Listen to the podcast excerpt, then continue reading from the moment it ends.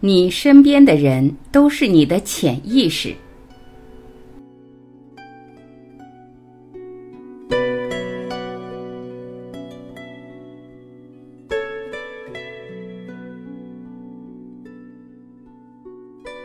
你的配偶就是你的潜意识。有一篇文章，题目叫《你的配偶就是你的潜意识》，意思是说，人本来是一个整体，但是为了适应环境，发展了一部分心理活动，压抑了另一部分心理活动，结果变成了半个人。而找对象的时候，人们会被拥有自己所没有的心理活动，其实不是没有，而是被压抑了的人所吸引。这样两个人结合，又变成了一个整体。有的夫妻一开始比较相似，但是在一起久了也会发生分化。一个人发展了一部分心理活动，另一个人发展了另一部分心理活动。人们对压抑的部分，也就是配偶所拥有的部分，可能是接纳的，也可能是不接纳的。如果是接纳的，两个人在一起就会非常和谐。如果是不接纳的，就会冲突不断。尽管冲突不断，但怎么也分不开。换句话说，人们不是跟配偶冲突，而是跟自己的潜意识冲突。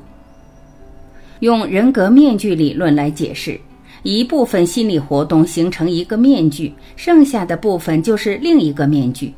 前者是 A，后者就是负 A。由于 A 和负 A 是相反的，容易发生冲突，所以只能二选一。如果选择了 A 面具，负 A 面具就会受到压抑。面具有两种作用：一是自己用，这样的面具叫主体面具；二是用在别人身上，叫客体面具。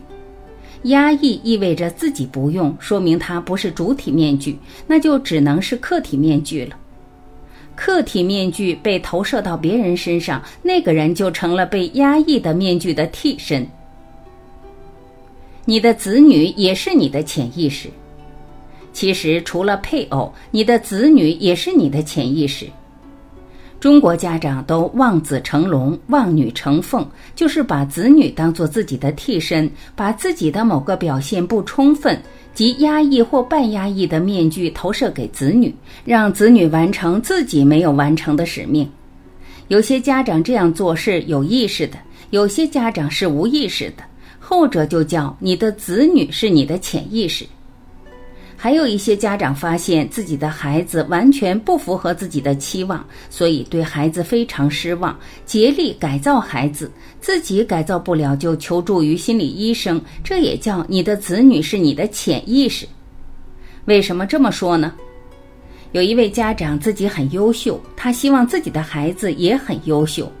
孩子还没出生的时候就开始胎教，做完月子就带孩子去学早教。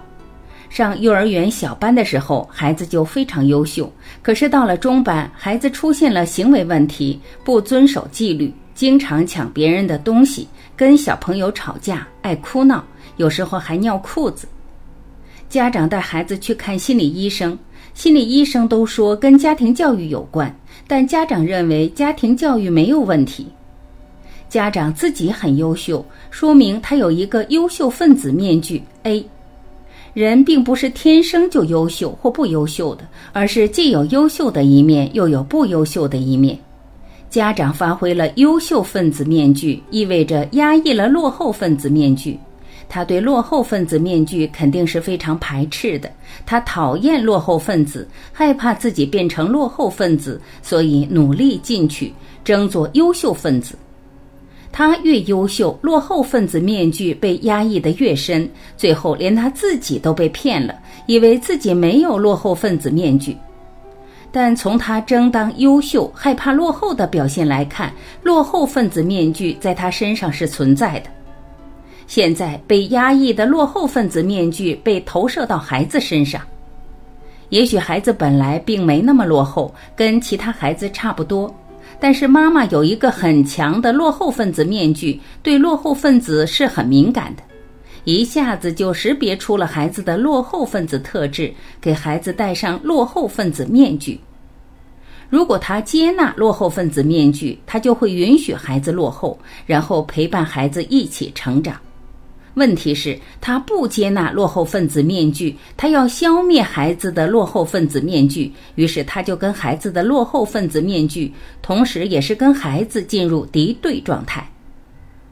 在敌对状态中，孩子是非常受伤的，他肯定会反抗，结果表现越来越糟糕。反过来，你的父母也是你的潜意识。许多人很讨厌自己的父母，觉得父母这也不行那也不行，很看不惯，试图改造父母，结果跟父母关系很紧张，经常冲突。当一个人觉得父母什么都不对时，说明他把错误分子面具投射给了父母，认为自己是对的，父母不对，才会试图改造父母，说明自己用了正确分子面具。其实每个人都会犯错误，自认为一直正确的人压抑了错误分子面具，然后把它投射到别人身上，对别人的错误神经过敏。你的兄弟姐妹也是你的潜意识，都是遗传父母的基因，兄弟姐妹的性格差异却可以非常大，这是因为每个人都只继承了一部分，而压抑了另一部分。如果把兄弟姐妹合在一起，就会比较接近家族性格。由于每个人都只继承了一部分，压抑的部分就体现在别人身上，所以兄弟姐妹互为潜意识。如果兄弟姐妹关系和睦，说明每个人都接纳自己没有，其实是压抑而对方有的部分，接纳差异。如果兄弟姐妹水火不容，说明每个人都不接纳自己的潜意识。你的同事、你的敌人也是你的潜意识。你的同事也是你的潜意识，除非你对他没有感觉，既不喜欢也不讨厌。如果有，他很可能就是你的潜意识。如果他令你爱恨交加，那他肯定是你的潜意识。最后，你的敌人也是你的潜意识。人们把自己不接纳的面具投射到别人身上，很自然的就会像不接纳自己的面具那样不接纳那个人，然后排斥他、讨厌他、打击他。如果对方也把自己不接纳的面具投射到你的身上，两个人就对上了。综上所述，你身边的人都是你的潜意识，他们是你的替身，是你的投射，是你的镜子。他们把你的面具外化，让你看清自己。你喜欢他们或者讨厌他们，都跟他们没关系，只说明你喜欢自己或讨厌自己，也就是接纳自己或者不接纳自己。凡是你排斥的，就是你所要学习的。行为学告诉你，凡是你排斥的，就是你所要学习的。法则一：从外在看内在。从别人看自己，透过别人，你才能认识真正的自己。你从别人身上看到的其实是自己。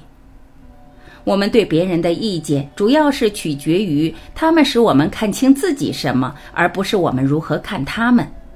你所有的人际关系都是一面镜子，透过他们，你才能认识真正的自己。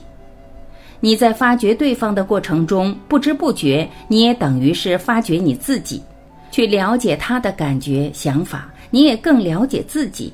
你们相互成为对方的镜子。如果你觉得伴侣对你失去热情，可能是因为你也对他失去热情。就像一位婚姻专家说的：“如果我们的婚姻变得乏味，可能是因为我觉得乏味，或更糟的是，我这个人很乏味。”事实上，那些令你厌恶的人是在帮助你，他帮助你了解自己，让你发掘你的阴暗面。这也就是为什么，当我们跟一个人越亲密，就越容易产生厌恶，因为他让你看到自己的真面目。别人最惹你讨厌的地方，通常也是你最受不了自己的地方。法则二：你是什么样的人，就会认为别人是什么样。你不能容忍他人的部分，就是不能容忍自己的部分。一个品德不好的人，就会怀疑别人的品德；一个对别人不忠诚的人，也会怀疑别人对他的忠诚；一个不正直的、不正经的人，就会把别人的任何举动都想歪，因为他就是那样的人。一个对别的女人有非分之想的人，自然而然的也会猜疑自己的女人。老遇到讨厌的事的，往往是令人讨厌的人；喜欢挑人毛病的人，其实自己才是最有毛病；喜欢说三道四的人，其实自己才是最不三不四。如果你很爱发脾气，你就会认为别人常惹你生气，每一件事都可能变成你愤怒的理由。并不是说每一样东西都是错的，而是你会投射，你会把隐藏在自己内在的东西投射到别人身上，你会谴责每一个人、每一件事，因为你有太多的怒气，所以即使是一点小事也能引燃怒火。同样，别人对你说什么，也反映了他们是谁及他们的内心世界。他们批评你，很可能是因为他们对自己不满。甚至他们自己就是他们所批评的那种人。当你内心走向良善时，你将停止批评别人和对别人的批评产生反弹。如果你对一棵长满苹果的树木丢石头，掉下来的就只会是苹果，不管谁丢都一样。一个真正良善的人，不管你对他怎么样，他显现出来的就只会是平和良善，因为他就是那样的人。法则三：你内在是什么，就会被什么样的人吸引；你对外排斥什么，对内就排斥什么。一般而言，那些我们相处愉快的人，正是反映了我们喜欢且接受的内在自我面相；而那些我们不喜欢的人，也反映我们不愉快且不接受内在的自我。教双方和睦相处，不如教他们让自己内心和谐。那样双方自然会和谐。教他们如何增进彼此感情，还不如教他们增进自我成长。那样彼此关系自然会成长。当有人问我要如何改善关系，我总会告诉他们：首先你要深入内在，除非你内在的问题先解决，否则你不但无法改善，而且会制造更多问题。一个有控制欲的人，除非内在的空虚得到填补，否则就不可能放下别人，也难以解放自己。一个满怀怨恨的人，除非内在愤懑的情绪得到疏解，否则就不可能停止怨怼。一个爱嫉妒的人，除非内在能找到自信，不再跟人比较，否则就不可能停止嫉妒。每个人外在的言行举止，都是内在思想的呈现。你如果无法信任自己，就很难信任别人；你如果无法尊重自己，就很难尊重别人；你如果无法肯定自己，就很难肯定别人；你如果不能照亮自己，就不可能照亮别人。当伴侣们没有了爱而彼此伤害，我不会告诉他们要如何努力爱对方，而是要求他们先学会爱自己。因为伤害对方其实就是伤害到自己。你与每个人的关系都反映出你与自己的关系。如果你不断与自己的内在冲突，那么你也会不断的与别人冲突。如果你自己内在的情感挣扎，那么你也会与别人在情感上发生挣扎。我们在感情中所遭遇的问题，就是我们内在的问题。我们吸引的关系都反映出我们拥有的特质，以及呈现我们的内在自我。所以，关系出问题的人不仅要检讨你跟别人的关系，也要反省你跟自己的关系。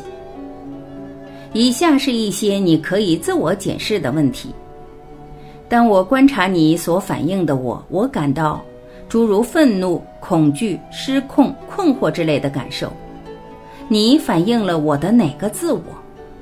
外在困扰我们的问题，正是我们内在无法整合的部分。如果你想改善外在的一切，就必须从改变内在开始。法则四：你约束别人，自己也会被约束。你越恨就越束缚，你越爱就越自由。当你掌控别人时，你同时也被掌控。如果你绑住别人，别人也会绑住你。你想想看。当你控制别人，不准他们做这做那，那如果他们不照你说的话去做呢？你会怎么样？你就会不高兴，对吗？你的喜怒哀乐是由别人来决定，你认为他们是被你掌控的吗？不，其实你才是被掌控的。以眼还眼，结果是大家都瞎了。如果你不断在记忆中反刍旧伤痛，你就是给了最初导致伤痛的人事一再伤害你的力量。那就是我为什么说，当你怨恨别人时，表示某种程度上你也怨恨自己。要怎样彻底消灭敌人？把敌人变成你的朋友，你会发现那些最难得到原谅的人，正是你最需要原谅的人；最难放手的人，正是你最需要放手的人。法则五。如果你很排斥，它就是你必须学习的课题；如果你很欣赏，它就可以蜕变成爱。我们主要的人际关系不断的反映该学习的课题是什么，无论是你的老板、同事、部属、朋友、情人、配偶或小孩皆然。这些人所拥有的你所不喜欢的个性、想法和行为，往往都是你需要学习的部分，他们会显露你的阴影。会一再的重复你所厌恶的言行来让你学习。当有人指出你的错误，你很气那个人，但这是他的错吗？不，他只是帮你把发霉的阴影拿出来晒晒太阳。你不会因为别人说你想偷窃海洋馆里的一只鲸鲨而冒火，因为那是你连想都不会想做的事。但是如果你太太说你旅游出差是想借机去偷腥，你可能就会辩驳，甚至发火。为什么？因为这种事有可能发生，或曾经甚至已经发生了。没错，一般而言，越接近事实的指控，你越有可能起而辩护和发火。所以，以后当别人指责你的时候，不要再像以前一样立刻去攻击或反击。你要开始反问自己，因为他们说的很可能是真的。如果不是真的，你又何必那么当真，对吗？他们之所以会安排在你身边，都是有原因的。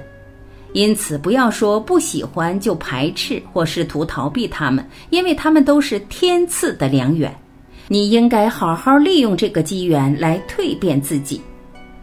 印度大师古如吉说：“去爱一个喜欢你的人没什么了不起，去爱一个爱你的人，你什么分数也得不到。”去爱一个你不喜欢的人，你一定会在生命中学到一些东西。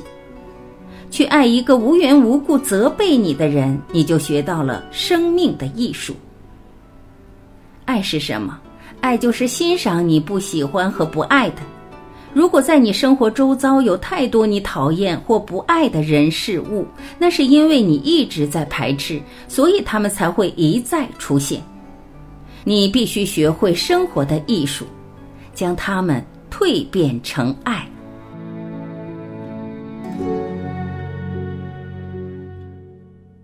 感谢聆听，我是晚琪，今天我们就到这里，明天再会。